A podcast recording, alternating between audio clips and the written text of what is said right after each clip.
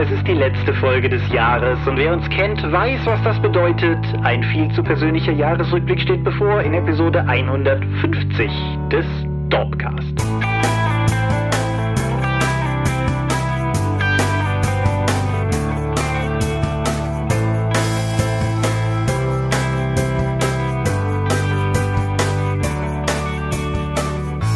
Hi und herzlich willkommen zur Episode 150 des Dorpcast. Aber mehr haben wir uns heute versammelt, um über Dinge zu reden, die mit Rollenspiel zu tun haben. Und wenn ich wir sage, dann meine ich zum einen dich. Michael Skopje-Mingers, guten Abend. Zum anderen mich, Thomas Michalski. Hi. Und worüber reden wir heute? 2019. Genau. Ein Jahr ist rum, ein neues kommt und so weiter. Genau. Ja, damit endet die zweite Dekade im 21. Jahrhundert. Ist ein bisschen verwirrend für Leute wie uns, die immer noch glauben, dass die 90er ja nicht so lange zurückliegen. Weiß, selbst die 80er waren ja quasi eben noch gestern. Genau. Ja. Ja, aber genau. Außerdem, also wir feiern unsere Jubiläen ja nicht wirklich. Hier eine traurige Partytröte einspielen. Aber 150 Folgen Dorpcast ist schon nicht ungeil, oder? Also, finde ich es schon okay. Ja, kann man mal machen. Also, das zeigt vor allen Dingen eins, viel ist auch gut. Ich hätte jetzt eine eigene Form von Qualität. ich hätte jetzt Sturheit gesagt, aber ja, kann man, kann man ja. beides gelten lassen. 150. Episode heißt aber ja nicht, dass wir nicht trotzdem dasselbe tun können wie immer. Das bedeutet zum einen, dass wir wieder nur noch zu zweit sind. An dieser Stelle nochmal einen lieben Dank an den Herrn Dr. Ports, der uns letzte Folge beiseite gestanden hat. Eine Folge, zu der ihr ja auch viel Feedback dagelassen habt. Ja, ich habe übrigens Hollow Knight gekauft. Das ist sehr löblich von dir, sehr, sehr löblich. Mhm. Das heißt, mir ist übrigens eingefallen, ich habe da, glaube ich, im Dropcast auch schon mal drüber geredet gehabt. Ja. Das heißt, wenn wir nochmal so eine Folge miteinander aufnehmen oder so, dann kannst du ja auch noch über Hollow Knight reden und dann haben wir dem Spiel einigermaßen Rechnung gezollt. Ja, aber unabhängig davon, euer Feedback zur letzten Folge hat mich sehr gefreut. Es war ja auch ungewöhnlich viel Feedback, was reingekommen ist. Und ungewöhnlich lang. Ungewöhnlich lang das stimmt, aber das ist natürlich sehr cool. Und danke auch für die kritischere Auseinandersetzung mit der Folge teilweise. Also auch, wie soll ich sagen, methodisch. Das ist der eine Punkt, den ich für diese Folge vielleicht noch kurz herausgreifen wollte, weil das mehrfach aufgekommen ist, unter anderem auch auf Twitter, dass wir natürlich vor allen Dingen die bestehende, vorherrschende, praktizierte Meinung, Zitat, auseinandergenommen haben aber nicht unbedingt eine Alternative dargeboten haben. Das stimmt natürlich grundsätzlich. Genau, das macht man halt so. Wir haben eine Problematik aufgezeigt, diese analysiert, aber keine neue Lösungsansatz gegeben, weil wir haben es erstmal wissenschaftlich kaputt gemacht, sagen wir mal so. Aber das heißt nicht, dass wir jetzt uns auch aus wissenschaftlicher Sicht in der Verantwortung sehen, dann etwas Neues aufzubauen. Wir haben Alternativen aufgezeigt, wie zum Beispiel das europäische, das pan-europäische Altersfreigabensystem und wie wir uns vorstellen, wie das am Ende dann aussehen könnte. Aber ja, wir haben uns jetzt nicht zur Aufgabe gesetzt, neben der Kritik an dem bestehenden System direkt ein neues aufzubauen und das dann bitte die deutsche Bundesregierung dann einsetzen kann. Genau. Wir haben auch diverse andere Sachen nicht angesprochen. Einige davon sind uns selber dann an dem Abend über dem Schnitzelauflauf hinweg noch aufgefallen, die wir noch hätten alle erwähnen können. Äh, Patrick, Patrick hat ja schon anklingen lassen, dass er sich durchaus für noch ein Plasmaschnitzel nochmal bereit erklären würde, sich nochmal vor ein Mikro zu setzen. Insofern, wer weiß, vielleicht können wir nächstes Jahr das, dieses Trio ja einfach nochmal aufleben lassen und. Ja, aber wie wir auch schon erwähnt haben, eigentlich ist das Thema groß genug, um den eigenen Podcast zu rechtfertigen. Es wurde auch immer wieder gesagt, dass wir ziemlich durch die Themen gesprungen werden und dass es unstrukturiert war. Das hat auch einfach mit der schieren Menge an Informationen, die wir versucht haben rauszuhauen, zu tun. Wenn wir das als eigenen Podcast aufziehen würden, wofür wir, glaube ich, Patrick und ich keine Zeit haben, würden wir das aber auch dann auch mit mehr Sachkenntnis und Einzelepisoden dann durchgehen können. Aber das wäre dann auch eine Menge Arbeit. Das ist richtig, ja. Und ich denke, man hat der Folge sicherlich auch angemerkt, dass wir uns alle drei schon lange kennen. Ihr beide euch noch sehr viel länger sogar. Ja, über 25 Jahre. Genau. Und das hat sicherlich der Folge auch nochmal eine gewisse Dynamik gegeben, weil wir, glaube ich, auch durchaus in Gesprächsroutinen gefallen sind, so wie wir die, was weiß ich, früher auch im Hörsaal vor der Vorlesung oder so gehabt haben oder so. Und das, das hat sicherlich auch zu dem Hüpfen und Springen ein bisschen beigetragen. Mhm. Ja. Aber so viel erstmal an dieser Stelle zum Feedback. Wir haben ein paar von den Sachen unter der Folge beantwortet. Patrick hat ein paar Sachen unter der Folge beantwortet und ist ja auch generell irgendwie da noch, also der geistert da noch rum und liest noch mit. Wenn ihr also noch Feedback da lassen wollt, tut das ruhig, es wird dann wahrgenommen. Aber um an dieser Stelle schon mal weiterzukommen, kommen wir als nächstes zu den Crowdfundings und da ist gar nicht viel zu sagen, weil die sind alle durch. Genau, wie Leute schon richtig bemerkt haben, sollte man rund um Weihnachten keine Crowdfundings starten, weil die Leute haben anderes zu tun. Haben anderes zu tun, haben ihr Geld auch anderweitig hingelegt. Mhm. ist natürlich auch, also mit, mit Weihnachten kommt ja auch das neue Jahr einher und mit neuen Jahren kommen Versicherungen einher und so und mehr als eine Person hat uns auch beim Patreon ein Ich bin mal derzeit weg als Patron, aber ich komme wieder versprochen geschickt. Und ich denke, das wird zumindest in dem einen oder anderen Fall auch mit der Jahresendsituation zu tun gehabt haben. Apropos, ich habe eine empörte Zuschrift bekommen, dass ich es gewagt hätte, die Mäzenatenschau unter Weihnachtsmusik zu legen. Das ist korrekt. Das habe ich aber auch schon letztes Jahr getan und niemand wird mich aufhalten. ah. Aber ab Januar gibt's dann wieder andere Musik. Vielleicht dieselbe wie dieses Jahr, vielleicht auch eine neue. Ich weiß es noch nicht. Außerdem, ja, noch feedbacktechnisch noch ein Gruß an unsere Hörerin Katja, die sich sehr darüber amüsiert hat, dass ich die Demografie der deutschen Rollenspielszene mit einem Satz abgehandelt habe.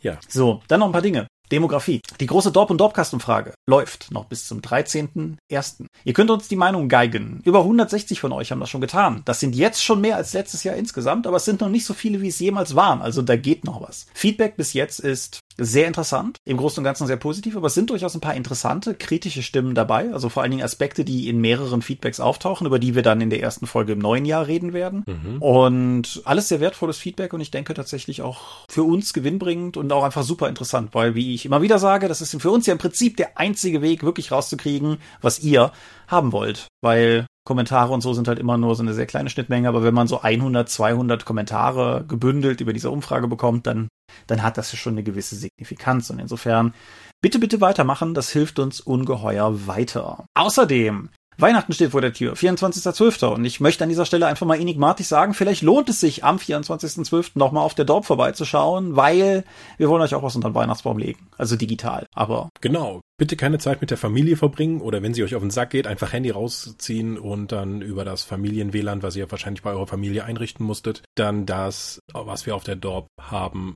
anschauen und gegebenenfalls runterladen. Genau. So. Und dann hauen wir vielleicht noch den, den Elefanten aus dem Raum. Das ist keine funktionierende Metapher, aber du weißt, was ich meine. Die, der nächste Dropcast, den ich gerade schon so angedeutet habe mit der Umfrage, ist von hier aus gesehen relativ weit raus. Wir machen jetzt wie jedes Jahr Winter- und Weihnachtspause, was nicht zuletzt daran liegt, dass ich Urlaub habe und mich weigere zu arbeiten. Aber wir werden, ach, jetzt habe ich den Kalender schon wieder zugemacht. Sekunde. Wir werden in fünf Wochen wieder für euch da Boah. sein. Ja, ich weiß. Das ist, glaube ich, sogar fast die längste Pause, die wir jemals hatten aber die brauchen wir mal. Es ist heute der 22., an dem das online geht und am 26.01. sind wir wieder für euch da. Mhm. Aber auch da fürchtet nicht, wir haben Überbrückungskontent, der mehr ist als einfach nur eine lapidare Überbrückung und ja, jeweils auch an den Dorpcast-Sonntagen, auch wenn da kein Dorpcast erscheint, einfach mal reinschauen. Wir haben da was für euch. Genau.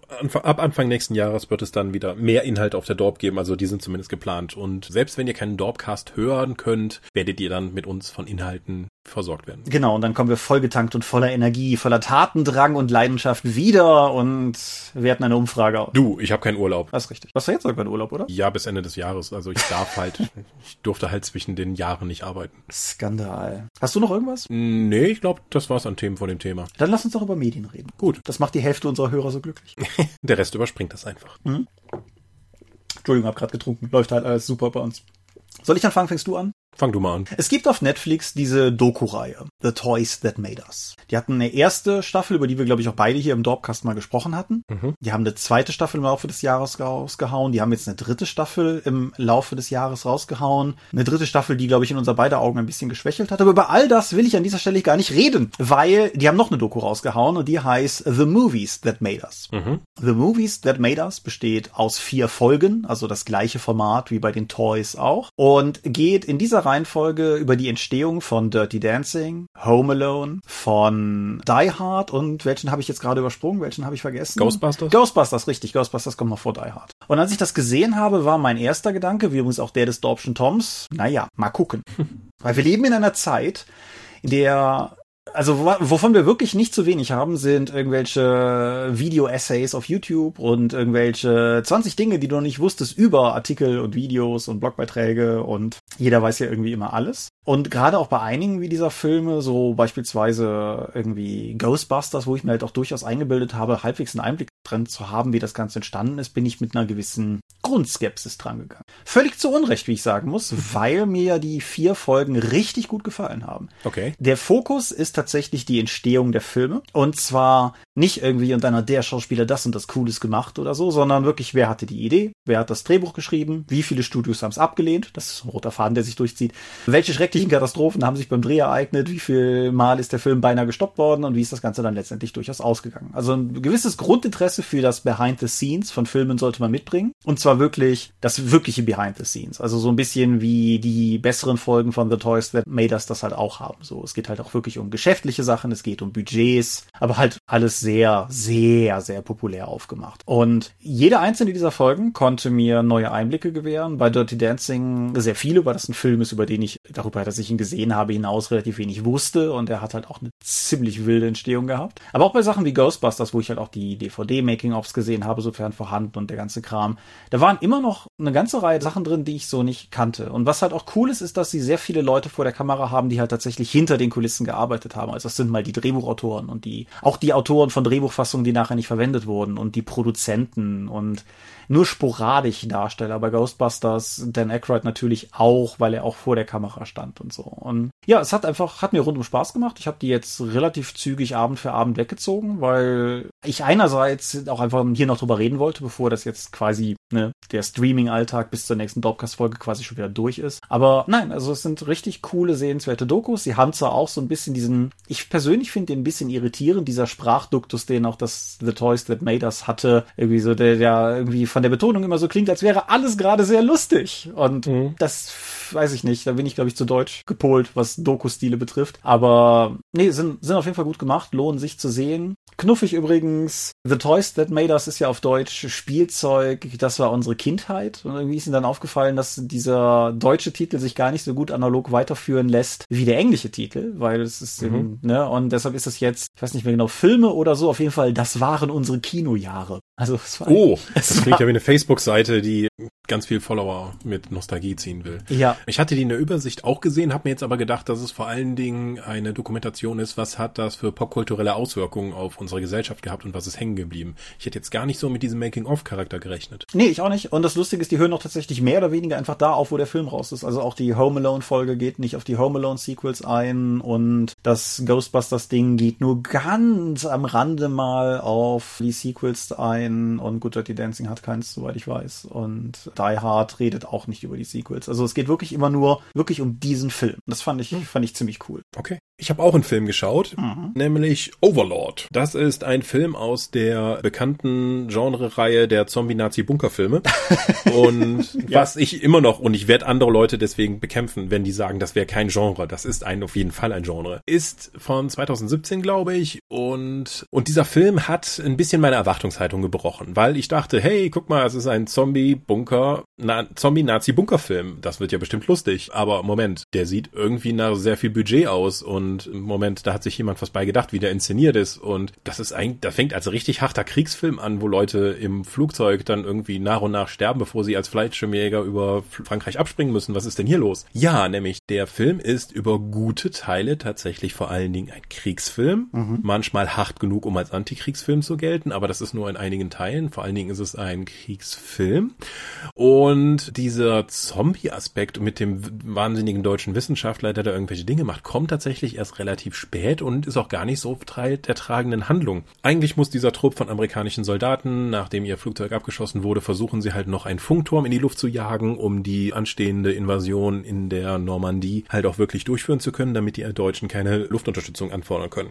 So, klingt erstmal nach einer tollen Sache. Jetzt finden die aber raus, dass in diesem französischen Dorf noch neben unter diesem Funkturm noch andere Dinge passieren. Und ja, es hat eben mit diesem Serum zu tun, das dort entwickelt wird und damit auch Untote bzw. Supersoldaten kreiert werden können. Das klingt jetzt alles viel trashiger, als der Film tatsächlich am Ende ist, weil der nimmt sich tatsächlich recht ernst, was mich überrascht hat. Also der hat meine Erwartungshaltung in dieser Hinsicht sehr stark gebrochen. Was ich überraschend fand, der Protagonist des Films ist ein Schwarzer, weil der Rest der Einheit ist allerdings weiß bis auf ihren Sergeant, der auch schwarz ist. So, jetzt muss ich mich nochmal überlegen. Ich bin jetzt auch, glaube ich, auf die Hilfe unserer Zuhörer angewiesen. Im Zweiten Weltkrieg herrschte in der amerikanischen Armee doch noch entsprechende Rassentrennung, oder?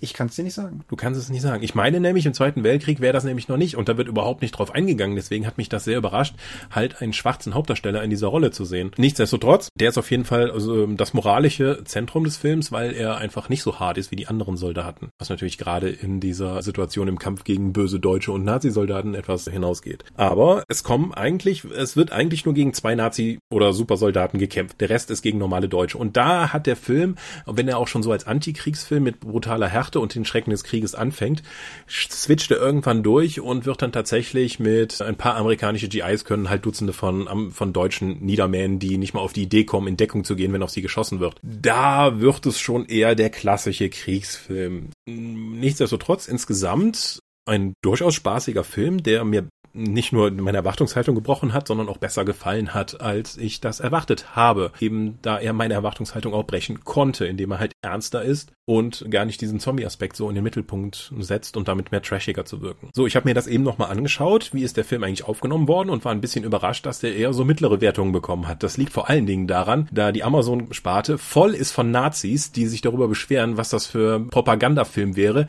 der den Neger in ins, ins moralische Zentrum setzt und dann die ganzen Deutschen als böse darstellt. Ernsthaft jetzt? Ich war auch super überrascht, aber es gibt Dutzende von Rez ein Stern Rezensionen, die sagen, dass das amerikanische Propaganda wäre, weil die Deutschen böse sind in dem Film über den Zweiten Weltkrieg und Nazis mit Zombie-Experimenten hat. Oh boy.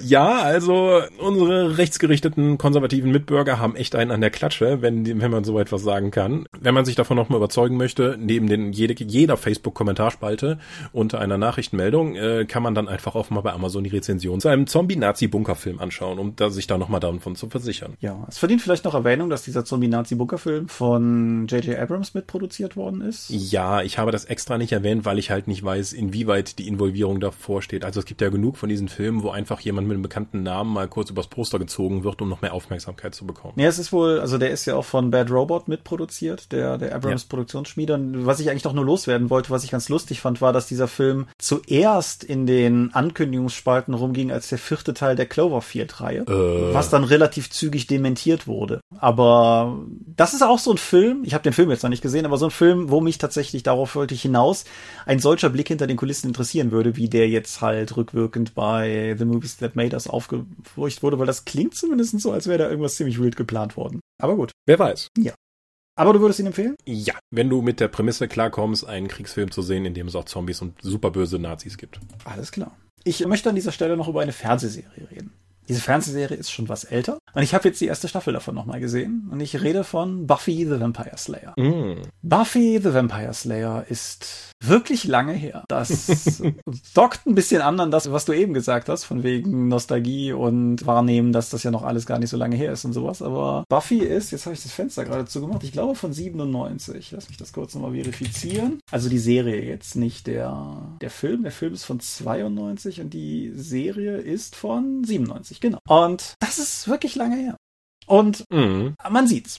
Das ist gerade in der ersten Staffel eine wirklich niedrig budgetierte Fernsehproduktion. Das kann man einfach nicht anders sagen. Auch Darsteller, von denen man heute halt weiß, dass da viel in denen steckt, haben in der ersten Staffel definitiv noch Zeit gebraucht, sich zu finden. Gerade irgendwie Sarah Michelle Geller und Alison Hannigan oder sowas, die waren halt auch einfach wirklich noch jung. Nicht so jung, wie sie in der Serie sein sollen. Also, huh, die sind beide nicht mehr 16. Aber genauso wie halt alle anderen. Also Nicholas Brandon, der den Sander spielt, doppelt und dreifach nicht. Aber ja, wie gesagt, man sieht's. Und dennoch, finde ich, hält die Serie absolut stand. Das hat mich zum Teil tatsächlich positiv überrascht, weil ich war ich war mir unsicher. Und ich habe auch durchaus beim Sehen festgestellt, dass gerade so der ganze Teen-Drama Highschool-Teil der Serie für mich bedeutend schlechter gealtert ist. Aber das liegt vermutlich auch einfach daran, dass das eine Lebensrealität ist, die heute von mir sehr weit entfernt ist. Also deutsche Schulen sind ja nie wie amerikanische Highschools. Aber es ist auch schon ziemlich lange her, dass ich eine deutsche Schule besucht habe. Insofern ist das, ist das, denke ich, durchaus nachvollziehbar. Aber die Dialoge sind immer noch spritzig. Und die guten Folgen, die klar in der Überzahl sind, sind auch einfach wirklich gut geschrieben. Nicht nur von den Dialogen, sondern sondern auch von der ganzen Handlung her. Und die Charaktere machen alle Spaß. Und es ist relativ cool zu sehen, wie die Serie innerhalb von kürzester Zeit es schafft. Also die erste Staffel ist aus heutiger Sicht normal lang oder so mit ihren 16 Episoden, aber war halt damals eine Halbstaffel, zwölf Episoden. Wie auch immer mit ihren wenigen Episoden, war halt damals eine Halbstaffel, weil die Serie, die den Slot ursprünglich hatte, abgesetzt war und ja, dann haben die halt mal Buffy gegreenlightet, so um da halt das Loch zu füllen. Mhm. Dass dann eine 144 Folgen lange, sieben Staffeln umfassende Serie draus werden würde, hat, glaube ich, damals keiner so richtig geglaubt. Was du auch daran merkst, dass die erste Staffel ja quasi ein Ende hat. Also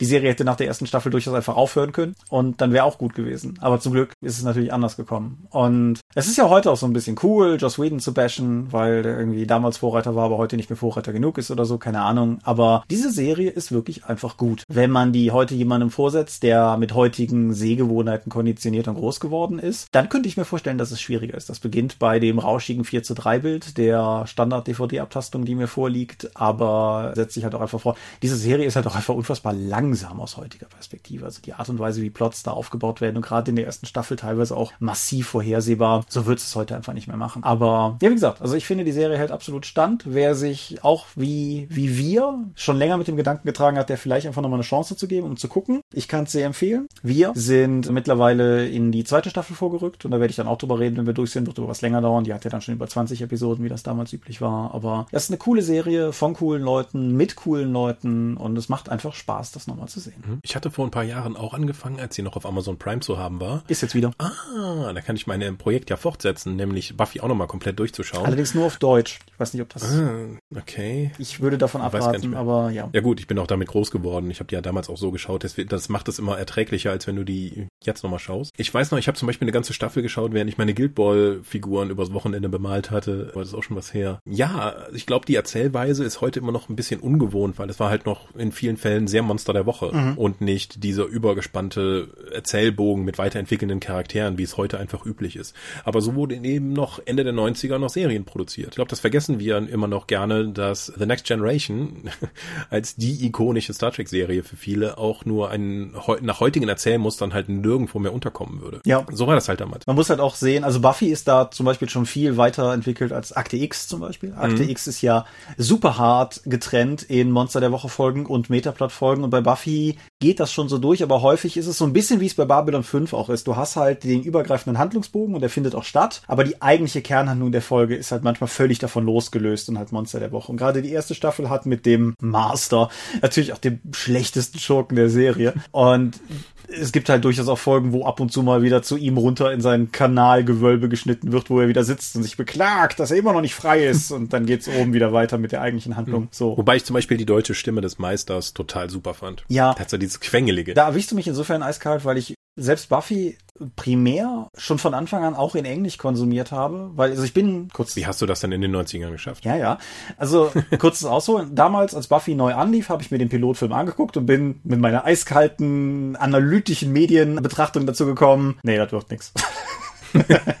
Dann habe ich nicht weitergeguckt. Und dann habe ich die Leute irgendwann kennengelernt, die die heutige Dorp bilden und stellte fest, dass die einen sehr komischen Habitus haben. Die sind nämlich einmal montags zu einer Freundin rübergefahren, die noch näher an der Grenze wohnte als wir, weil da nämlich im, ich weiß nicht mehr, belgischen oder holländischen, die jeweils schon zukünftige Staffel auf Englisch mit, ich glaube, holländischen Untertiteln lief. Also sind wir dann montags, nachdem ich mich da angeschlossen habe, immer eine Dreiviertelstunde mit dem Auto durch die Eifel gejuckelt, um dann da in Kalter Herberg zu sitzen und Buffy zu gucken. Das war noch in Schulzeit. Zeiten, ne? Oh ja. Das ist über 20 Jahre her. Ja. Und ja, das so, so bin ich an die englische Serie gekommen. Ich habe dann parallel jeweils auch die Sachen auf Deutsch geguckt, aber Buffy ist generell das, wo ich mich auch weniger mit auskenne. Ich bin ja vor allen Dingen immer so das Angel-Kind gewesen. Die Serie hat mich auch deutlich schneller überzeugt gehabt mhm. und dann halt Buffy so ein bisschen für mich mitgezogen. Aber das kann ich jetzt ja konsolidieren und alle meine Wissenslücken schließen. Ja. Ein letztes noch, dann haben wir aber auch lange genug darüber geredet. Was sagt denn der Timecode? Auch es geht ja sogar noch. Wenn ihr denkt, ach, das gibt's doch bestimmt auch in HD, tut es nicht. Hm. Ich verlinke mal ein Video hier drunter. Ihr werdet weitere finden, wenn ihr danach sucht. Buffy hat die mit Abstand ehrloseste und schlechteste HD-Abtastung bekommen, von der ich weiß. Also die Serie ist zum Beispiel künstlich auf 16 zu 9 gebracht worden, teilweise indem Bilder aufgezoomt wurden. Okay, das ist nicht toll, aber okay. Aber teilweise auch indem einfach weiterer Bildausschnitt gezeigt wurde, weil das Ding ist auf Film gedreht und da ist theoretisch ein 16 zu 9 Bild drin.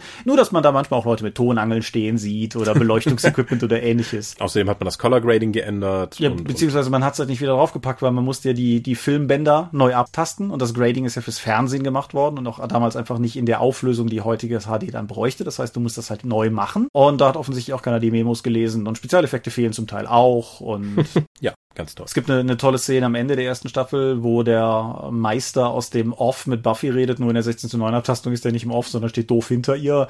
Und also Sachen. Also meine ganz klare Empfehlung, und das sage ich selten, aber meine ganz klare Empfehlung ist, wer sich das heute angucken möchte, besorgt euch die DVDs. Die komplette Serie mit sieben Staffeln kriegt ihr wahrscheinlich unter 40 Euro. Das ist der deutlich bessere Deal als die HD-Abtastung. Okay. Außerdem gibt es ein Rollenspiel dazu. Ja, das ist aber auch schon lange tot. Ja.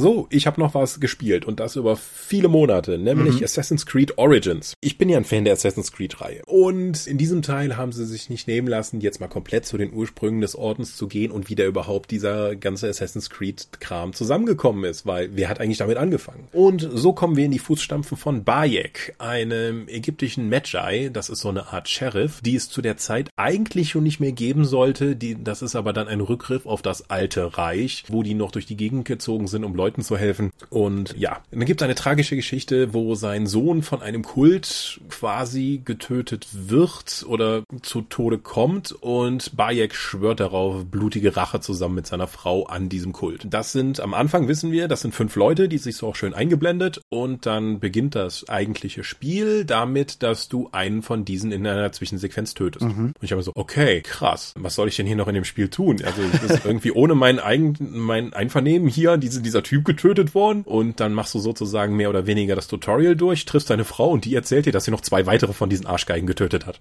Und dann siehst du diese Übersicht und zwei so, okay, wohin geht's noch in diesem Spiel? Und so entwickelt sich das bei der Reise durchs ganze Ägypten weiter, weil irgendwie findest du immer wieder Leute, die dir erklären, dass ja eigentlich die Leute in dem Kult noch viel höher gestellt sind und die die eigentlichen Täter hinter dem Mord an deinem Sohn sind. Aha. Keine Ahnung. Also das sind irgendwie sehr kurzsichtige, rachegetriebene Leute, offensichtlich als Ehepaar, weil in der Sequenz, wo du siehst, wo dein Sohn stirbt, das ist nicht mal unbedingt der Orden selber, sondern du versuchst deinen Sohn dann rauszuhauen und deine Klinge geht fehl und trifft deinen Sohn. Ach, das ist ja also genau, meine Vermutung ist jetzt einfach, dass Bayek das nicht wirklich wahrhaben will und deswegen jeden versucht von diesem Orden zu töten, der irgendwie dabei war, damit kein anderer das weiß. Ich weiß es nicht genau. Die Hauptmotivation, also der eigene tote Sohn, finde ich so schlimm das auch wirklich ist, finde ich ein bisschen schwach dafür, eben dem ganzen Kult dafür dann diesen äh, diese Schuld dafür zu geben, weil die würden ja auch ganz Ägypten beherrschen und das könnte ja auch anderen passieren. Deswegen startet man da also diesen Feldzug, der sich über mehrere Jahre dreht und man trifft natürlich auch, wie es bei Assassin's Creed dazu gehört, auf ganz viele Persönlichkeiten dieser Zeit. So, jetzt sage ich Ägypten. Welche Zeit ist denn das so? Und sagen wir so, man trifft auf Cleopatra und Julius Caesar. Also die für uns auch durch verschiedene andere Filme und Medien wohl am bekannteste Zeit. Mhm. So, viele von uns denken jetzt, ja, ist halt Ägypten, ne? Da sind halt Pyramiden und so. Die reden aber auch im Spiel die ganze Zeit vom Alten Reich, weil diese ganze Pharaonenkram ist für die auch relativ weit weg. Mhm. Und zwar so, 2000 Jahre weit weg. Also das, was wir als klassisches Ägypten empfinden, ist für die Leute um die Jahrtausendwende etwa so weit weg wie für uns jetzt die Jahrtausendwende um Christi Geburt. Hm. Das heißt, du hast also, obwohl das um so ums Jahr Null, also bei halt mit Cleopatra und Caesar und allem, also sie haben ein paar Daten hin und her geschoben, damit es dramaturgischer cooler wird. Aber in dieser Zeit bist du halt in dem Ägypten unterwegs, das weitestgehend schon aus Ruinen besteht, nämlich die des Alten Reiches. Du bist auch die ganze Zeit dabei, irgendwelche schon halb verfallenen Pyramiden und Grab Grabmäler und so etwas zu plündern. Das finden die Leute zwar, Grabplünderung ist in Ägypten irgendwie ein ganz großes No-Go, aber das ist halt auch schon 2000 Jahre weg und damit auch ganz weit von den aktuell lebenden dort Ägyptern. Und diese, und mir war das in diesem, obwohl ich Geschichte studiert habe, aber ich habe mich mit, mit Ägypten fast gar nicht beschäftigt und das einfach so in dieser Menge und in dieser aktiven Lebensweise in diesem Spiel erleben zu können, dass das einfach auch für die Leute damals schon so weit weg war und welche Zeiten da eigentlich hinterstehen, war schon mal super beeindruckend. Mhm. Insgesamt ist es ein wirklich beeindruckendes Spiel einfach nur dadurch, weil ich gerne durch die Gegend geritten bin, einfach mir die Sonnenuntergänge anschauen. Ägypten ist zwar, das rund ums Nildelta da gezeigt wird, super zusammengestaucht. Also gerade als zu der Zeit, als ich das auch gespielt habe, hatte ich auch eine Freundin vom Flughafen abgeholt und hingefahren, die dann eine Woche oder zehn Tage in Ägypten war auf Urlaub und auch viele von den Grabstätten und alles gesehen hat, die ich dann im Spiel begutachten konnte. Und da konnte ich ihr das dann auch im Spiel zeigen, nachdem sie gerade frisch zurück war. Und das war auch schon cool, das dann eben so vergleichen zu können. Mhm. Und sie fand das auch durchaus eindrucksvoll. Aber die Entfernungen sind natürlich was ganz anderes. Wenn sie erzählt, sie sind da fünf Stunden mit dem Bus durch die Wüste gefahren, um eben dieses Grabmal zu holen und auf meiner Karte sind das halt 1,6 Kilometer entfernt von dem eigentlichen Standpunkt. Ja, also es ist keine realistische Darstellung, aber sie versuchen halt möglichst viele Set-Pieces dir zu zeigen. Und meine Güte, Wüste, Oasen, schroffe Felslandschaften, Tundra-artiges, es gibt so viel zu sehen, es sieht so toll aus. Unfassbar. Es macht einfach nur Spaß, durch diese Landschaft zu gehen und sich einfach in sich aufsaugen zu lassen. Und ich hatte es ja damals schon erwähnt, Skyrim hat dazu geführt, dass wir die nächsten zehn Jahre eben eine ganz besondere Art von Spiel bekommen haben, nämlich das Open World spielt. Und Assassin's Creed Origins haut da so stark rein wie kein anderes Spiel von, aus der Assassin's Creed Reihe zuvor. Denn es ist nicht nur ein Actionspiel, es ist inzwischen ein Rollenspiel auch geworden. Mhm. Du bekommst Erfahrungspunkte, du kannst verschiedene Gegenstände, die du halt nach und nach upgraden kannst, indem du halt Crafting betreibst. Du kannst jede Menge Questen, Nebenquesten und Hauptquesten erledigen, um eben Ausrüstungsgegenstände, neue Kontakte, Erfahrungspunkte zu bekommen, Geld. Es gibt äh, Gegenstände in normaler, guter, seltener, legendärer Qualität und das motiviert dich immer und immer weiter dazu, auch neue Questen anzunehmen, mehr ins Crafting zu investieren und so weiter und so fort. Ich habe am Ende mit den DLCs dazu auch 110 Stunden oder so etwas in dieses Spiel gesteckt. Ich habe jeden Ort auf der Karte mir angeschaut und erkundet. Ich habe tatsächlich alle Achievements geholt. Das, Krass. Diese Arbeit mache ich mir selten, aber das hat wirklich Spaß gemacht, das einfach alles nachzugehen. Die Questen an sich, gerade die Nebenquesten, sind oftmals sehr formalisiert. Geh dahin, hau ein paar Räuber um, nehmen den Kram zurück, aber sie versuchen immer zumindest eine kleine Geschichte damit zu erzählen, was es dann wirklich ein bisschen spielbarer macht. Mhm. Außerdem lernst du halt eine Menge über die ägyptische Zeit tatsächlich damals kennen und die entsprechende Kultur. Sie haben es hier zum ersten Mal auch gemacht, dass es sogar eine Art Historienmodus gibt, wo du außerhalb des Spiels, aber Schauplätze des Spiels nach und nach abgehen kannst, während dir ein Erzähler sozusagen dann vermittelt, wie damals Mumien hergestellt wurden, was eine, die ägyptische Priesterschaft auszeichnet und so weiter. Du kannst also tatsächlich, das gibt es auch als einzelnen Download dann nochmal, Assassin's Creed als Lernprogramm benutzen. Mhm.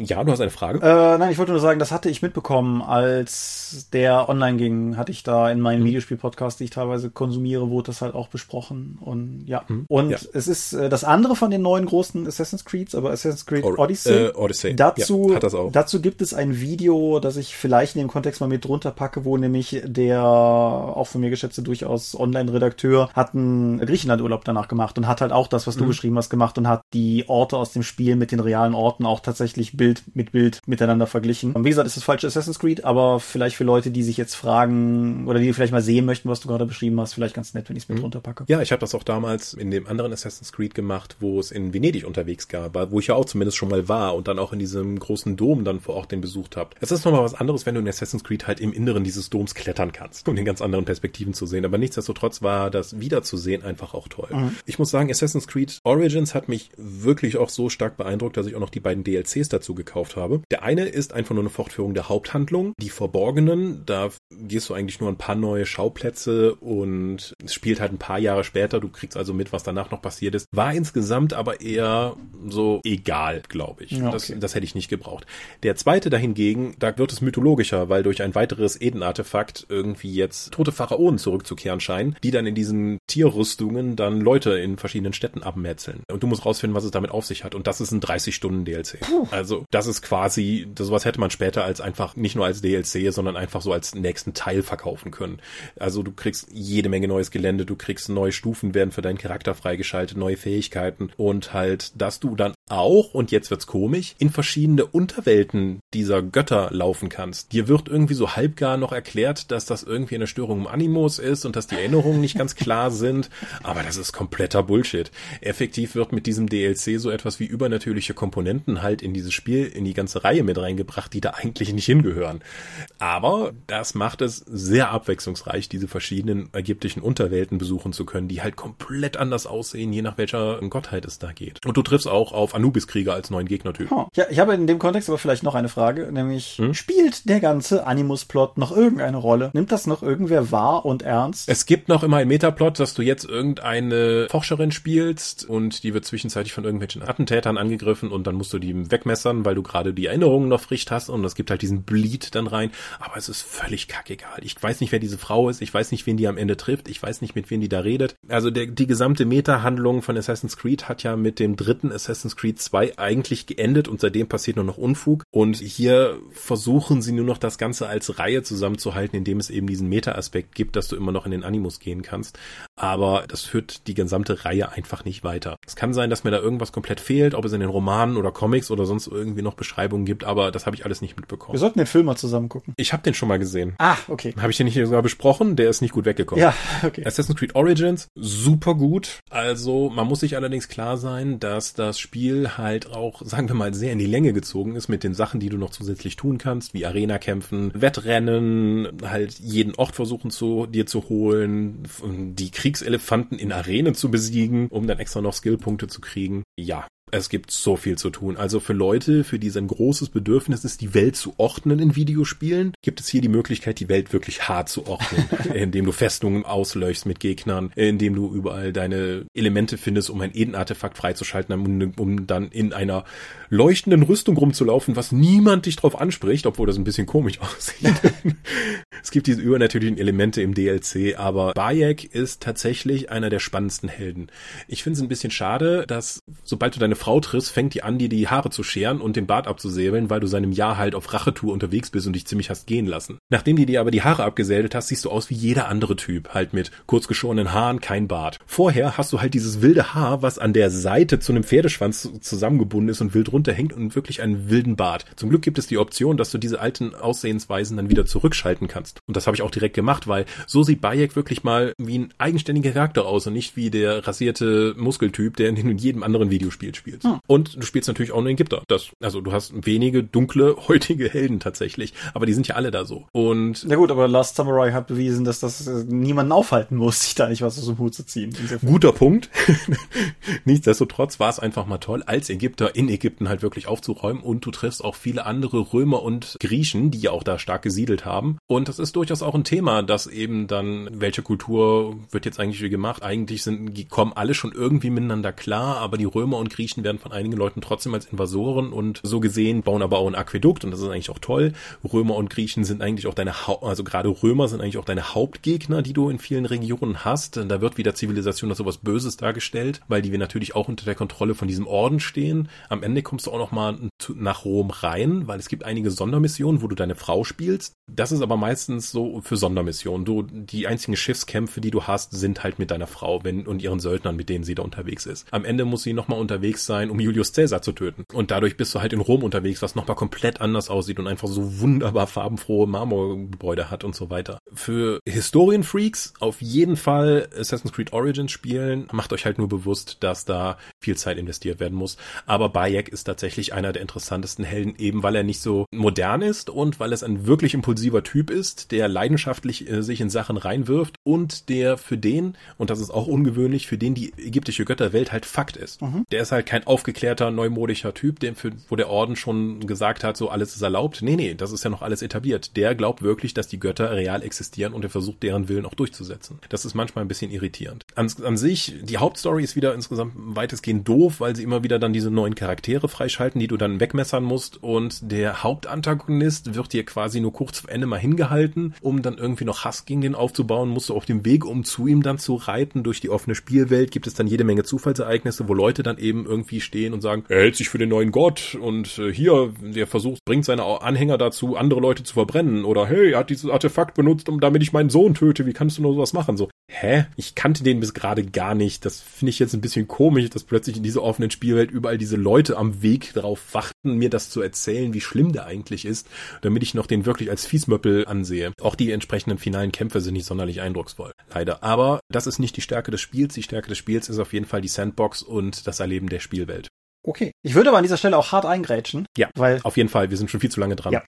So, früher, als die World of Darkness noch bei White Wolf erschienen ist, bei dem alten White Wolf, hatten die Jahre immer so Themenjahre. Irgendwie das Jahr des X, das Jahr des Y. Und wir beide haben uns im Vorfeld darüber unterhalten, was 2019 eigentlich für uns ist. Und wir sind so, glaube ich, beide zum Ergebnis gekommen, 2019 ist irgendwie das Jahr, das einfach egal war. Genau, ein ruhiges Jahr. Genau. Wir haben, haben schon überlegt, ob das jetzt das ruhige Jahr ist, bevor die ganzen Katastrophen anstehen, aber...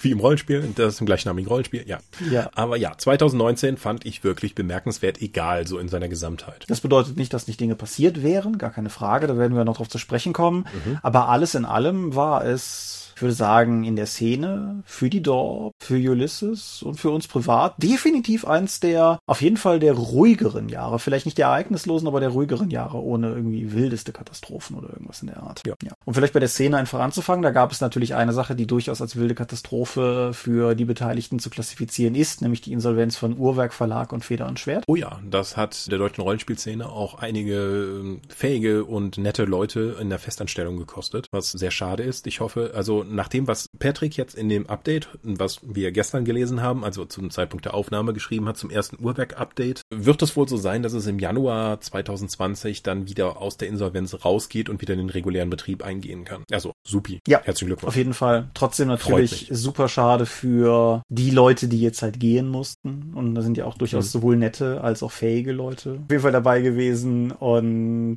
ja, kann man auch, kann man auch gar nicht so viel zu sagen. Das ist halt einfach Mist. Das ist halt, ist halt unschön für alle Beteiligten.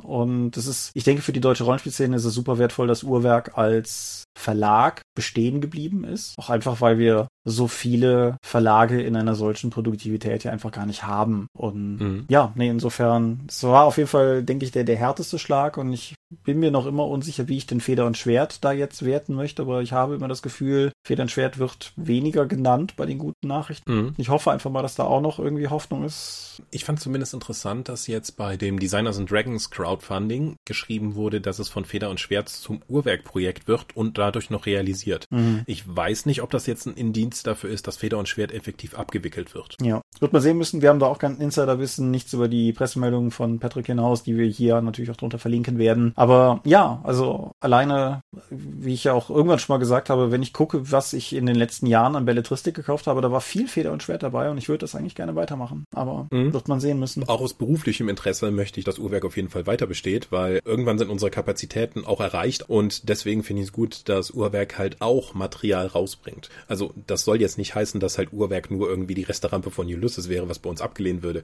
Das ist ja absolut nicht der Fall. Aber da sind halt eine Menge Spiele erschienen, die es auch nie bei Ulysses gegeben hätte. Ja. Und ohne Uhrwerk wäre der deutsche Rollenspielmarkt auf jeden Fall ärmer. Das ist richtig. Und niemand, auch wir, haben nichts von einem Monopol. Das ist ja auch ganz wichtig. Insofern Uhrwerk ist immer, fand ich, oder war immer ein gutes Gegengewicht und ist, wird es halt hoffentlich weiterhin bleiben. Und insofern auch, auch im neuen Jahr auf jeden Fall alles Gute von uns an die Leute dort. Mhm. Jetzt habe ich eben schon gesagt, dass äh, so viele Verlage im deutschen Rollenspielbereich ja gar nicht aktiv sind. System Matters verdienen an dieser Stelle definitiv Erwähnung. Ich habe zwar keine, mhm. keine konkreten Zahlen aus der Richtung, aber der, der kleine Verlag, der angefangen hat mit Beyond the Wall und dann gucken wir mal oder so, mhm. ist ja mittlerweile auch richtig produktiv auf jeden Fall. Also was da alles rausgekommen ist in, im letzten Jahr, imponiert mir. Und inzwischen auch richtig große Projekte. Also nicht nur so, ja, wir machen dieses kleine Indie-Spiel jetzt mal halt hier nebenbei.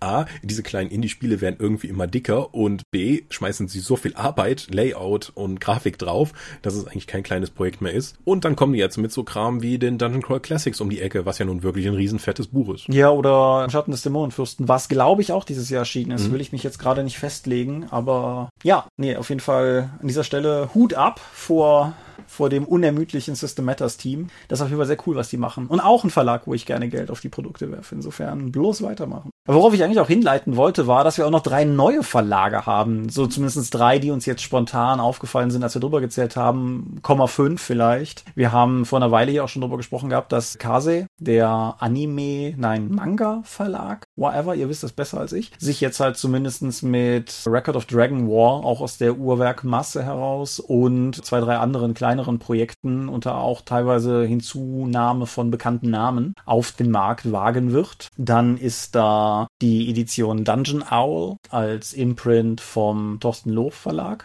wo jetzt mit den Herbstlanden ja das erste, erste eigene Produkt auch erschienen ist. An dieser Stelle übrigens einen lieben Gruß an Philipp Lohmann, der mir ein Exemplar zugeschickt hat, über das ich dann auch bei Zeiten nochmal mehr sagen werde, wo ich einfach noch nicht groß zugekommen bin, reinzuschauen. Aber die sind auf jeden Fall jetzt am Markt. Der Schmetterting Verlag ist ja mit Lovecraft Desk, Lovecraft Desk, ich kann es immer noch nicht aussprechen, das Crowdfunding, das jetzt endlich beendet ist und das ich nicht wieder vergessen kann und, und das, das erfolgreich, erfolgreich beendet. Ja. Genau. Und äh, die sind halt auf dem Markt angekommen und äh, wir hatten das im im Vorgespräch nicht mit aufgezählt, aber Aces in Space als effektiv Selbstverlag-Produkt der Vögte verdient definitiv auch, denke ich, Erwähnung. Mhm. Einfach. Zumindest in der Kategorie New Player, weil halt einfach aus dem Nichts ein weiteres Rollenspiel auf dem Markt läuft. Ein Fate-Setting. Ja, aber. Zählt das als eigenes Rollenspiel? Ich weiß es nicht. Wie weit, wie weit wird denn da in den Fate-Regeln rumgewerkelt? Weiß ich nicht. Das wäre jetzt auch eine sehr philosophische Frage, wie weit in den Regeln rumgewerkelt werden muss, um wo, wo da die Grenze verläuft zwischen Setting und Rollenspiel. Ich denke, das ist, mhm. das ist müßig. Aber auf jeden Fall, das ist auch mit aufgetaucht und insofern, also die Uhrwerk-Situation außen vor gelassen, bin ich eigentlich mit dem Stand der, der deutschen Szene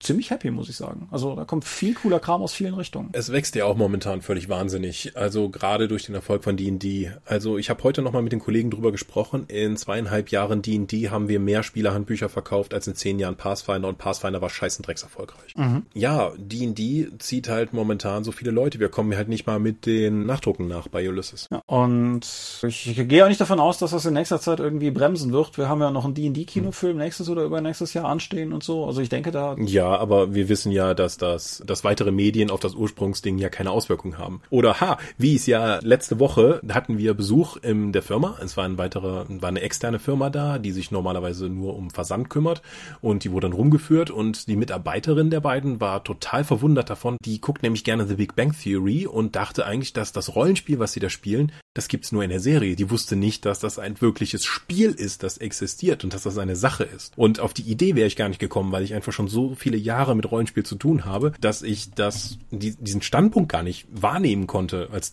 dass es so etwas gibt. Das ist, ja, also ich, ich bin jetzt nur noch halb so überrascht, weil du es mir im Vorgespräch schon erzählt hattest, aber, aber ja, das, das ist halt schon definitiv abgefahren und wirft natürlich auch die Frage auf, wie das mit anderen Platzierungen in populären Medien, Stranger Things ist ja das Standardbeispiel, das jeder immer anführt, wie da die Wahrnehmung ist, aber. Ich glaube ehrlich gesagt ähnlich, weil ähm, wir als Rollenspieler feiern das natürlich und es ist im Mainstream angekommen und es ist das und das, aber die meisten Leute würden, ist es eigentlich, glaube ich, scheißegal und Hintergrundrauschen. Mhm. Mm, ja, und deswegen, also ich glaube eher, dass es anstatt der großen medialen Präsenz das ganze Livestream und das YouTube-Rollenspielrunden zeigen viel größere Auswirkungen hat als das tatsächliche Zeigen in den Medien. Ja, auch, auch dieses Jahr kommen wir nicht umhin, um die international übergreifende Szenebedeutung von Critical Role zu erwähnen, denke ich. Mhm. Ich sage das gerade so, ich bin mir gar nicht sicher, ob wir das in den vorigen Jahren überhaupt ausreichend gewürdigt haben, weil ich auch für mich selber zugeben muss, dass es sehr lange gedauert hat, bis das bei mir in der Tragweite dieses Trends wirklich angekommen ist. Aber alter Schwede. Also, wir hatten auch vorher nochmal nachgeguckt. Natürlich, das ist jetzt natürlich wieder diese andere Mediensache und so, aber die Zeichentrickserie, die über Critical Role effektiv finanziert wurde, Vox Machina, 11 Millionen beim Crowdfunding ist schon eine Menge Kohle. Und mhm. das zeigt halt auch einfach, dass da ein riesiges Fandom hinter ist. Und wenn du guckst, was die für Säle füllen. Und ja, ja, ich habe sie auf der Gen Con nochmal gesehen. Also da waren ja hunderte von Leuten, die in Schlangen stundenlang anstanden, nur um denen mal die Hand schlüpfen zu können oder ein Autogramm zu kriegen. Also das ist und jede Menge Cosplayer und die haben auch dafür gesorgt, dass der Altersdurchschnitt auf der Gen Con gesunken ist, mhm. nach meiner Wahrnehmung. Und das wird hier in Deutschland, haben wir sowas in der Größe nicht mal ansatzweise.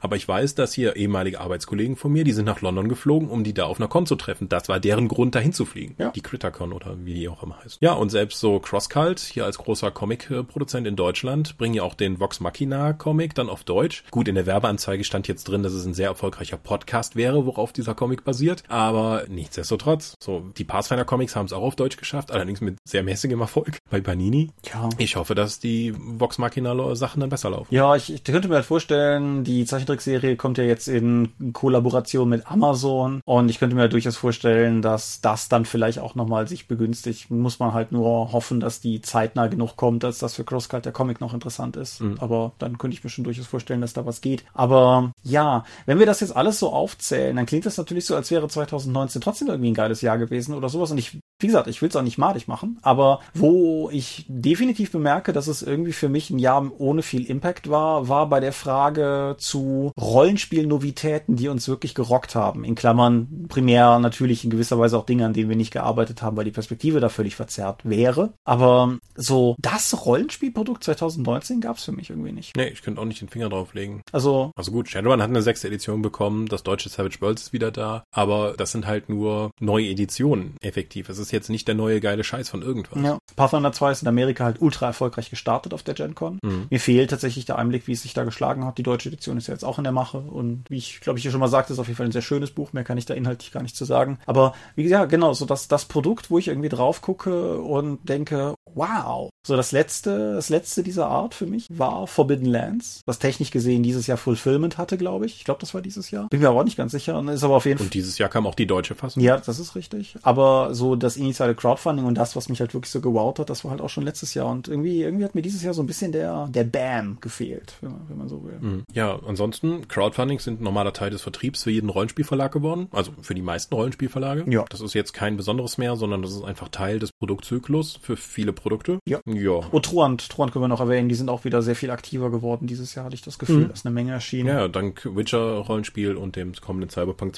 2020. Sie haben jetzt City of Mist auch noch rausgebracht. Äh, 2077, glaube ich. 2020 ist das alte. Okay. Und ja, City of Mists und das. Oh, da sollte ich auch, da sollte ich auch mal hier was zu der Einsteigerbox, die ich vom GenCon mitgebracht habe, mal erzählen. Ja, und Vielleicht nächstes Jahr dann. Und sag schon, hier das Herr der Ringe dienen die fünf Ding Abenteuer Mittelerde. Ja, genau. Ist ja auch grundsätzlich da erschienen, wobei das natürlich, ha, das war natürlich noch so ein Bam außerhalb dieses Landes, dass Cubicle 7 die Herr der Ringe Lizenz nicht mehr trägt. Ja, also die hatten ja selbst nur, die haben das ja für einen anderen Verlag entwickelt. Ja. Also das ist eine ganz komische Sache und dann hat man sich auf Facebook gegenseitig Schuld gegeben und, ah, ich will da gar nicht, ich glaube, ich möchte da gar nicht mehr zu wissen. Nö, aber das, das wird natürlich auch effektiv dazu führen, dass, oder wird vermutlich dazu führen, dass sowas wie Adventures in Middle-earth dann auch erstmal mindestens brach liegen wird. Aber werden wir ja sehen, werden wir ja sehen. Mhm. Dinge, an denen wir selber mitgearbeitet haben, die einen gewissen Bam hatten, da möchte ich an dieser Stelle aber nochmal völlig unhöflich auf meine eigene Schulter klopfen. Ich bin super zufrieden mit den Handbüchern des Drachen. Runde zwei, wie auch immer man es nennen möchte. Also Spielletterwillkür, zwei Ausrufezeichen, Kaufabenteuer verfeinern und Rollenspiel SS 2. Da hatte ich ja die Redaktion von André nicht mehr wirklich übernehmen können, also für André übernommen, aber er ist dann halt gestorben, bevor wir das wirklich in Übergabe machen konnten. Und das waren relativ rumpelige Erfahrungen am Anfang, aber nicht nur in diesem Blickwinkel, sondern ganz generell bin ich sehr zufrieden mit den drei Büchern, die wir da produziert haben und ja, auch einfach stolz drauf. So, und das muss ich an dieser Stelle auch mal sagen. Wir nörgeln ja gern und viel an allem rum und so, aber das ist tatsächlich was, wo ich einfach happy bin, dass es so geworden, wie es geworden ist. Und ich hoffe, euch geht's genauso, wenn ihr es gelesen habt. Ja, ja, also ich habe noch, noch mal geschaut, was ich jetzt so bei Ulysses mache. Also ich habe ja sowieso ständig neue Aufgaben, aber wenn ich sehe, 2017 war ich noch stellvertretender Verlagsleiter, dann bin ich halt zurückgetreten wegen den wegen dem Burnout, bin dann nur Redakteur geworden oder sagen wir mal Rollenspiel-Sachbearbeiter, wie ich inzwischen abfällig sage. Und mit Wirkung jetzt zum Ende 2019 bin ich sogar ja aus dem Verlag ausgetreten und in den Vertrieb gewechselt. Das heißt, ich habe alle meine Spielreihen abgegeben. Also Earthdawn, Savage Worlds, Warhammer, Battletech, Aventur und was da noch sonst rumfliegt, ist jetzt alles bei anderen Redakteuren und ja, ich kümmere mich dann nicht mehr drum. Ja, ja Talk Eternity habe ich von einer Weile schon abgegeben, aber das ist so eins der Probleme. Ich habe 2019 jetzt insgesamt vier neue Reihen an den Start bringen müssen. Das heißt, neue Teams aufbauen, Glossare erstellen, durch die Grundregelwerke durcharbeiten. Crowdfunding war das auch noch alles. Und die vier Spiele, Talk Eternity, Savage Worlds, Warhammer Fantasy und Aventur, sind noch nicht mal alle 2019 erschienen. Aber nichtsdestotrotz ist die meiste Arbeit halt schon 2019 reingeflossen. Mhm. Und mit durchaus unterschiedlichen Erfolgen, die ich da vorweisen kann, was das Erstellen der Teams oder dann auch die Spiele am Ende angeht. Und dazu noch zusätzlich im Schnitt so pro Woche, alle zwei Wochen ein Produkt veröffentlicht. Und ich muss sagen, da war jetzt am Ende durch die ganze Arbeit, die ich damit hatte, war bei mir am Ende auch die Luft raus. Deswegen bin ich auch ganz froh, dass jetzt im Vertrieb diese Stelle frei geworden ist, die ich dann jetzt besetzen kann. Mhm ich kann da jetzt relativ wenig zu sagen. So, ich mache ja mhm. primär tatsächlich Layout. Es gibt ja immer mal kleine redaktionelle Sachen oder auch mal hier und da was Größeres, wie jetzt eben die Handbücher des Drachen, wo ich dann halt auch redaktionell tätig bin, aber in erster Linie mache ich ja die Layout-Dinge. Wobei natürlich auch da durchaus zu erwähnen ist, dass wir mittlerweile ja ein ganzes Layout-Team sind und ich halt auch Leiter dieses Teams geworden bin dieses Jahr. Mhm. Das hat natürlich meinen Arbeitsalltag auch zu einem deutlichen Maße verändert und ich habe ja, sagen wir mal, deutlich mehr Management-Tätigkeiten dazu bekommen, die natürlich teilweise auf Kosten mhm. der Layout-Tätigkeiten gehen. Wobei ich ganz ehrlich sagen muss, dass ich es bis jetzt nicht in keiner Weise bereue. Also ich, ich mag, was ich tue und ich bin auch mit der Art und Weise, wie das Team mittlerweile läuft. Klar, es muss sich ja auch erstmal alles in Form rumpeln, aber wie das mittlerweile läuft, sehr zufrieden. Und ich bin eigentlich auch guter Dinge, dass wir auf dieser Basis dann auch im kommenden Jahr eine Menge schöner Bücher machen können. Also sprichwörtlich mhm. und wörtlich schöne Bücher einfach. Ja, Siehst mal, ich bin vom stellvertretenden Verlagsleiter zu jemandem geworden, der schwere Kisten schleppt und du bist im Management. Ja, abgefahren, ne? Hätte ich, hätte, ja. hätte ich vor, weiß ich nicht, anderthalb Jahren auch noch nicht kommen sehen oder vor einem Jahr oder so. Ja, da war ich dein Chef. Ja, das ist richtig. vor zwei Jahren. Ich korrigiere jetzt auch immer alle, die irgendwie so, hey, der Scorp ist doch dein Chef. So, nein, nein, nein, nein, nein. Das nein, nein, nein. Das ist quasi fast umgekehrt. ja. Was mir noch 2019 aufgefallen ist, ich habe weniger gespielt und geleitet. Also noch weniger als die Jahre zuvor. Ich habe zuerst gedacht, dass ich mir ja 2019 quasi Rollenspiel abgewöhnt hätte. Mhm. Jetzt musste ich aber dann in der Retrospektive nochmal feststellen, dass ich tatsächlich einiges an Runden auch hatte. Das meiste davon zugegebenermaßen beruflich. Also zweimal Savage Worlds beruflich geleitet, dann immer mal wieder Talkrunden auf Cons, bei denen ich dabei war. Ich glaube, wirklich nur privat gespielt habe ich nur dreimal. Das war zweimal eine D&T 5 Homebrew-Kampagne in unserer Firma mit Leuten, die jetzt alle nicht mehr in der Firma sind, deswegen die Kampagne dann auch irgendwann zu Ende war, nach relativ kurzer Zeit. Und das andere Mal war auf der Drakon, die My Little Pony Runde. Mhm. Das war so mein privates Rollenspiel. Der Rest war vor allen Dingen beruflich bestimmt. Ja, so, das war bei mir sehr anders, wie, wie jedes Jahr. Und wie immer muss ich dazu sagen, wenn ich jetzt gleich sehr viele Systeme nenne, dann liegt das nicht daran, dass ich hier jeden Abend irgendwie Rollenspiel Highlife hätte. Das bedeutet einfach nur, dass wir sehr viele Runden haben, die sehr selten spielen. Mhm. Also de facto die, die Sachen, die regelmäßig bei mir stattfinden, sind Tales from the Loop, ein Spiel, das mir sehr ans Herz gewachsen ist. Trail of Cthulhu, ein Spiel, das ich durchaus sehr gerne spiele. 13th Age, ein, eine Runde, die ich sehr mag, mit einem System, das völlig gegen all meine Intuitionen geht. Das ist, das ist unfassbar. Auch, auch jetzt irgendwie letzte Sitzung wieder, wie, wie häufig irgendwie so, nein, nein, dann musst du noch das addieren oder nein, nein, da kommt doch noch der Modifikator. Ich, ich verstehe dieses Spiel nicht. Also auf einer rationalen Ebene schon, aber wie gesagt, das, das liegt mir intuitiv so gar nicht. Und, und Hexen. Hexen natürlich. Ich habe jetzt eine Hexenrunde dieses Jahr. Dafür derzeit wenig DSA, weil die DSA 5 Runde auch aus Zeitgründen mehr oder weniger ruht momentan. Aber ja, Zeit zum Spielen ist schwierig geworden. Ich hatte ja, glaube ich, letztes Jahr schon berichtet, es hat sich bei uns sehr abgezeichnet, dass sich Runden tendenziell auf Wochenenden verlagert haben. Teilweise auch, weil die Leute einfach weiter weg wohnen, inklusive mir. Aber teilweise auch einfach, weil man da dann doch noch ein bisschen anders spielen kann, als wenn man irgendwie durchgenudelt vom Arbeitstag dann noch nach Feierabend da sitzt und spielen möchte. Das führt aber auch dazu, dass Wochenenden sehr schnell sehr rar werden. Und ja, das ist ein logistisches Problem, das ich noch nicht geknackt habe. Halt nicht nur rar im Sinne von, boah, wir haben so viele Runden, wir wissen gar nicht, wann wir die alle spielen sollen. Aber es ist halt wenn du von, sagen wir, 52 Wochenenden ausgehst und du willst die Runde ja auch vollständig haben, dann ist es halt schnell, dann kann der mal nicht, dann kann der mal nicht, dann, dann schiebst es mal nochmal und dann ist es wieder zwei Monate oder so. Bleibt dir wenigstens ein paar Wochenenden, um noch dein Haus zu sanieren. Ja, ja, ja, mein Haus, das ist wie so ein Schwamm. Da, das ist so ein Langzeitprojekt. Da kannst du, kannst du beliebig Arbeit drauf schütten und drumrum bleibt es trotzdem trocken. Also das ist... ne, aber du warst ja letztes Wochenende da, du hast ja gesehen, also ich finde, das Wohnzimmer ist schon durchaus wohnlich geworden und das Lesezimmer ist definitiv wohnlich geworden und der nächste Halt wird das Büro sein und im Frühjahr dann der Garten. Naja, hm. aber ja, so, so geht es halt entsprechend weiter. Nee, aber ich bin tendenziell mit dem Maß, mit der Menge, die ich spiele, durchaus zufrieden. Wie ist denn das bei dir? Bist du mit dem wenigen Spiel zufrieden oder hättest du gerne mehr? Boah also ich glaube, mein Spielfix wird sehr durch die verschiedenen Tabletop-Systeme, die ich eben spiele. Also ich habe ja fast jede Woche eine Tabletop-Runde. Wird dadurch, glaube ich, schon ganz gut befriedigt. Aber Rollenspiel, ja, hm, ich denke mir dann immer auch, wenn ich die Option habe, Rollenspiele zu spielen, so, boah, das ist eigentlich schon Arbeit. Und mich in neue Systeme einzu, einzuarbeiten oder so etwas, habe ich momentan auch wenig Interesse dran. Mhm. Also ich habe es ja selbst zurückgefahren, dass ich bei Ulysses-Videos oder Let's Plays eben noch dabei bin. Das hat zum einen was damit zu tun, weil so, boah, ich krieg einen anderen, ich krieg dafür einen anderen Abend frei, aber ich könnte jetzt einfach jetzt den Abend einfach frei haben, anstatt irgendwann anders nochmal frei. Deswegen muss ich mir das jetzt nicht nochmal geben, weil mir das einfach auch, ja, Rollenspiel ist halt zu einer gewissen Weise tatsächlich Teil meines Jobs geworden und fühlt sich auch so an. Mhm. Deswegen habe ich das ja auch im Laufe dieses Jahres auch bewusst sehr stark zurückgefahren, auch was meine gesamte Öffentlichkeitspräsenz in Videos angeht, sei es nun bei den Orkenspaltern war ich ja dann auch irgendwann nicht mehr dabei, bei Ulysses bin ich ausgestiegen und ich muss sagen, weniger öffentlich präsent zu sein, finde ich durchaus angenehm. Mhm. Also nicht ständig irgendwie dann, dass Leute kommentieren, wie ich gespielt habe, welche Regeln ich vergessen habe oder äh, hey, mach der Charakter doch nochmal das Lustige. Es ist eine gewisse Form von sozialem Druck, die dadurch aufgebaut wird, wenn du öffentlich spielst. Mhm. Und indem ich das einfach rausnehme, würde ich auch sagen, habe ich auch persönlichen Stress für mich mindern können. Ja, das ist auch, ich greife hier gewissermaßen unschick auf einen Punkt vorweg, der in der Umfrage auch ein, zwei Mal aufgekommen ist, aber können wir dann ja auch gerne nochmal wiederholen. Aber es kam halt immer mal die Frage auf, zum Beispiel nach Dorp Let's Plays oder so. Und ich, ich weiß, dass Tom da durchaus Ambitionen in die Richtung hat und auch schon so ein paar Techniktests mal gemacht hat und so. Aber ich weiß auch für mich, dass ich das eigentlich nicht machen möchte. Aus genau diesem Grund.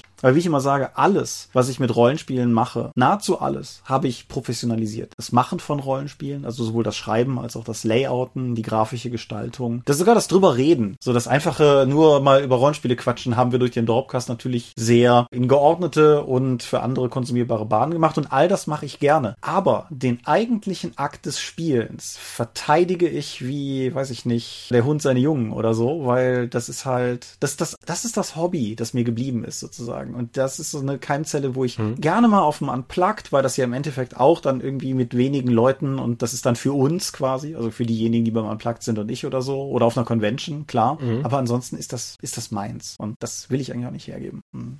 Genau, also ich bin ja ein gutes Beispiel dafür, weil für mich ist das schon relativ kaputt gegangen dadurch oder zumindest ist stark beschädigt. Ich hoffe, dass ich das irgendwann für mich wieder repariert bekomme, weil ich bin mir aber noch, also ich sehe eine Korrelation zwischen, ich habe keinen Bock auf Rollenspiel und deswegen fällt es mir einfach schwer, mich darauf einzulassen und nicht spielen. Ich weiß nicht, ob das korreliert. Ich weiß nicht, was davon jetzt welches bedingt. Vielleicht hätte ich wieder mehr Spaß an Rollenspielen, wenn ich öfter spielen würde, aber dafür muss ich erstmal den Initialbedarf wieder daran haben, mich darauf einlassen zu wollen. Da muss ich noch mehr an mir arbeiten, um rauszukriegen, was das jetzt eben für mich ist. Mal gucken, vielleicht werde ich 2020 auch eine große Let's Play-Kampagne machen, weil ich irgendwie total Bock habe, jetzt Hexen oder D&D oder Pathfinder oder was auch immer zu spielen.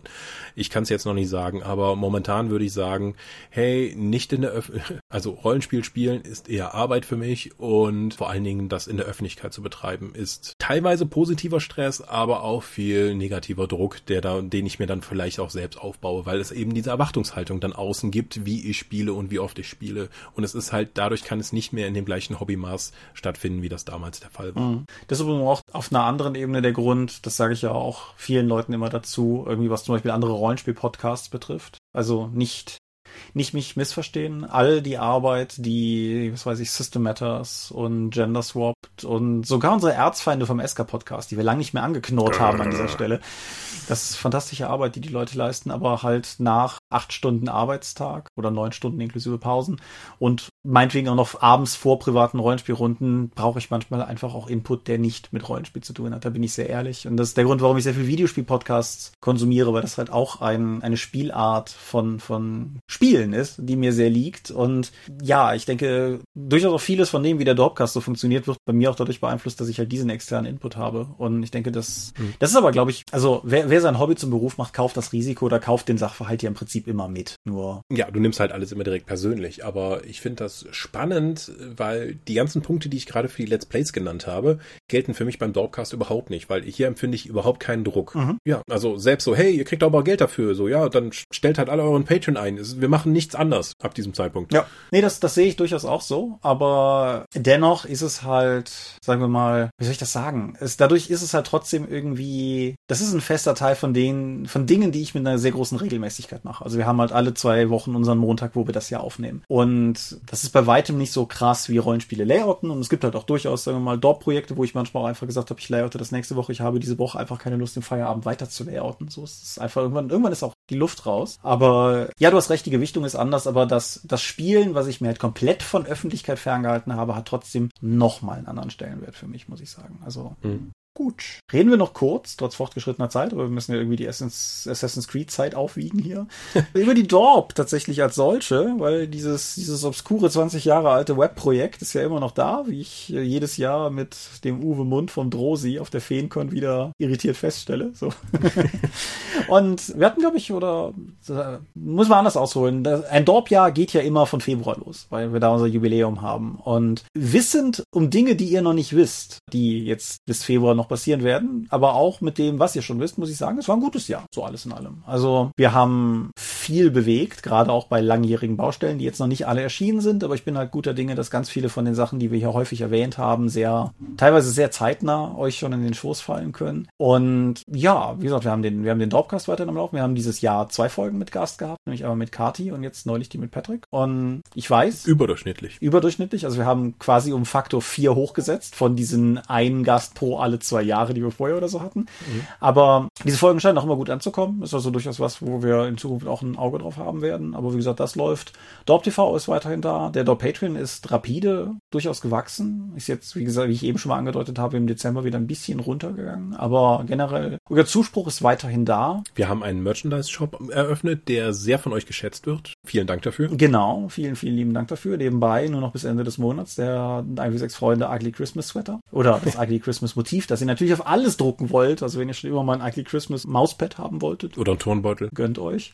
Aber ja, genau. Das, also der, der Shop kommt auf jeden Fall gut an. Wie gesagt, generell einfach auch euer Feedback ist halt durchweg sehr, sehr positiv und das, das wissen wir sehr zu schätzen. So ist das nicht. Und insofern war ein gutes Dorf, ja. Hm. Wenn der ganze Quatsch jetzt noch wirklich erschienen ist, dann bin ich noch ein bisschen froher. Ich habe angefangen wieder zu bloggen auf der Ja, Seite. richtig. Weil ich habe jetzt mir einen 3D-Drucker angeschafft von der wertvollen Steuerrückzahlung und habe dann angefangen, auch meine Erfahrungen, vor allen Dingen die schrecklichen Fehler, die ich begangen habe, in Blockform da niederzuhalten. Ich habe wieder neue schreckliche Fehler begangen. Die Ersatzteile sind jetzt da. Ich kann also bald wieder blocken. Ja. Und ich habe auch vor, die Ergebnisse vom 3D-Druck noch über den Block hinaus dann für die dort nutzbar zu machen. Aber dazu dann 2020 mehr, wenn ich ein bisschen Urlaub hatte. Genau. Ich glaube auch, dass das ist vielleicht sogar noch ein wichtiger Aspekt für diese Folge insgesamt. Also auch gerade so über den persönlicheren Teil, den wir gerade gesagt haben. So ein bisschen Urlaub brauchen wir, glaube ich, beide mal. So ein bisschen durchatmen können und dann halt auch Dinge mal wirklich finalisieren können. Weil es war ein positives, teilweise negatives, insgesamt sehr egales Jahr. Es war aber auch ein sehr anstrengendes Jahr, das muss ich schon sagen. Also ich, ich habe das Gefühl, 2019 in den Knochen zu spüren. Da, ja? da ist schon, schon okay. viel gemacht worden. Also das letzte, woran ich mich aktiv erinnern kann, ist die CCXP und was seitdem passiert ist, überrascht mich. Ja. ich denke, wir meinen dasselbe aus unterschiedlichen Richtungen oder so. Aber ja, das, hm. ja, das war 2019. Genau. Was ein komischer Rückblick.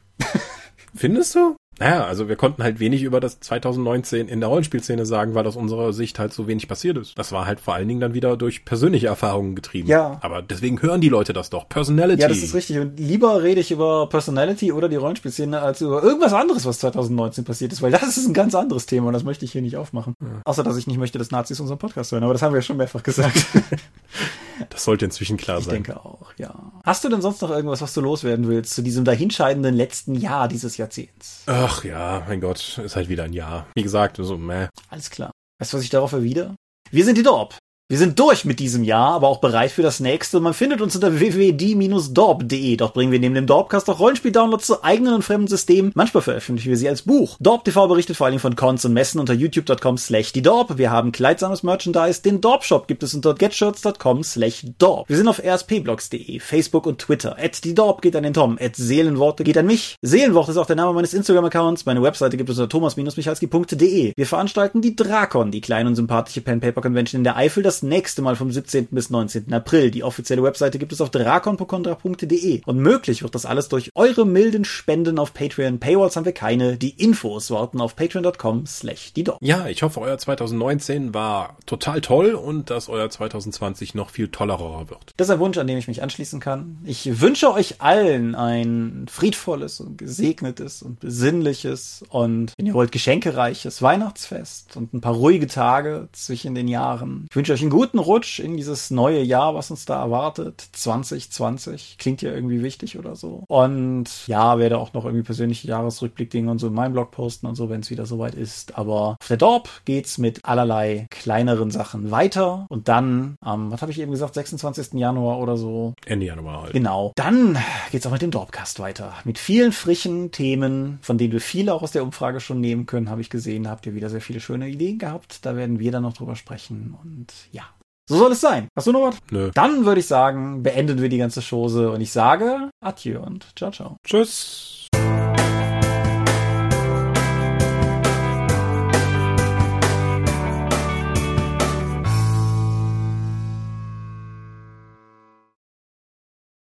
Das war 2019. Das war 2019. Wieso fandest du das komisch? Weil ich dieses Jahr nicht fassen kann. Also nicht im Sinne von, das kann ich ja nicht fassen, sondern weil ich es nicht zu fassen kriege, weil ich irgendwie, es fällt mir super schwer, 2019 in eine Schublade zu stecken. Das ist ja mehr oder weniger. Ja, ich hatte ja auch, ja, ja, ich hatte ja auch gesagt, so, ich, eigentlich ging ich davon aus, dass ich 2019 mit Rollenspiel abgeschlossen hätte. Dann bin ich nochmal unseren Instagram-Account, unseren YouTube-Account durchgegangen und merke so, ach du meine Güte, das war alles noch 2019? Das hatte ich schon völlig verdrängt oder das irgendwie weiter äh, zurückgesetzt. Ha, und jetzt habe ich es doch wieder in der Folge vergessen. Gut, dass wir jetzt noch darüber gesprochen haben. Ich habe einen verdammten Roman rausgebracht dieses Jahr. Das ist halt auch irgendwie das, Da würde man jetzt sagen, das war ja bestimmt irgendwie Anfang des Jahres, aber nein, Verdorbene Asche ist verdammt nochmal im Mai erschienen. Das ist eigentlich erst ein halbes Jahr her. Aber irgendwie ist 2019 so ein, so ein ganz komischer Brei. Ich weiß es auch nicht. Hm. Verdorbene Asche, siebter Platz in der Literaturkategorie vom Goldenen Stefan. Kann man ja nochmal erwähnen. Vielleicht braucht er noch was für unter den Weihnachtsbaum. Wenn ihr das hört, ist der 22. Dann wird's knapp. Aber vielleicht. Kann man immer noch das E-Book kaufen. Vielleicht hat Amazon auch noch welche auf Lager. Aber wie auch immer. Nee, also 2019 komisch zu fassen, das Jahr. Mal gucken, wie 2020 wird. Genau. Bestimmt awesome. Es muss besser werden. Anders wäre nämlich schlecht. Weise Worte und ich drücke auf Stopp.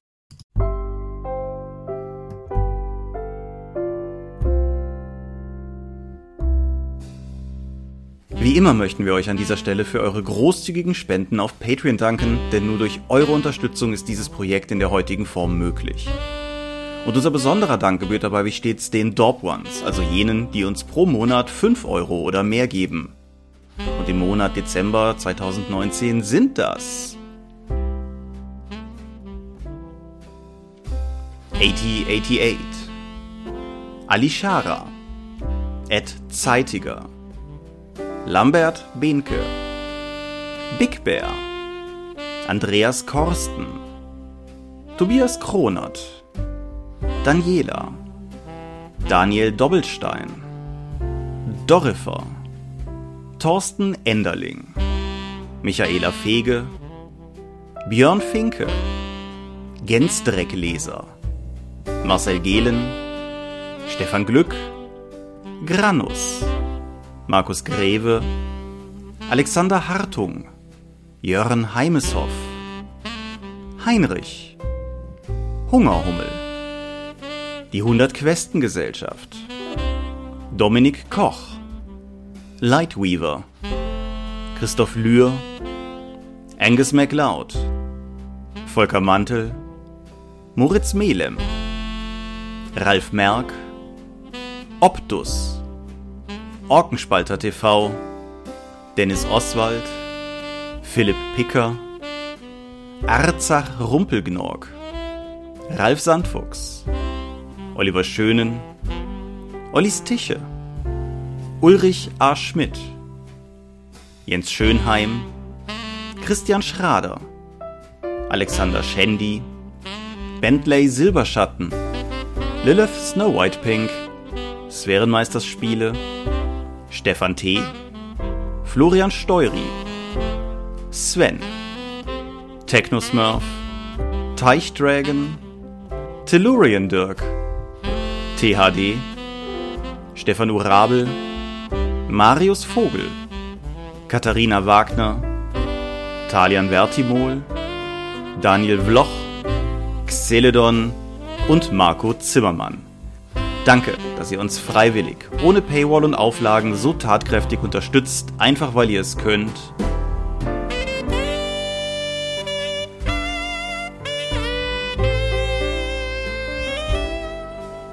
Danke.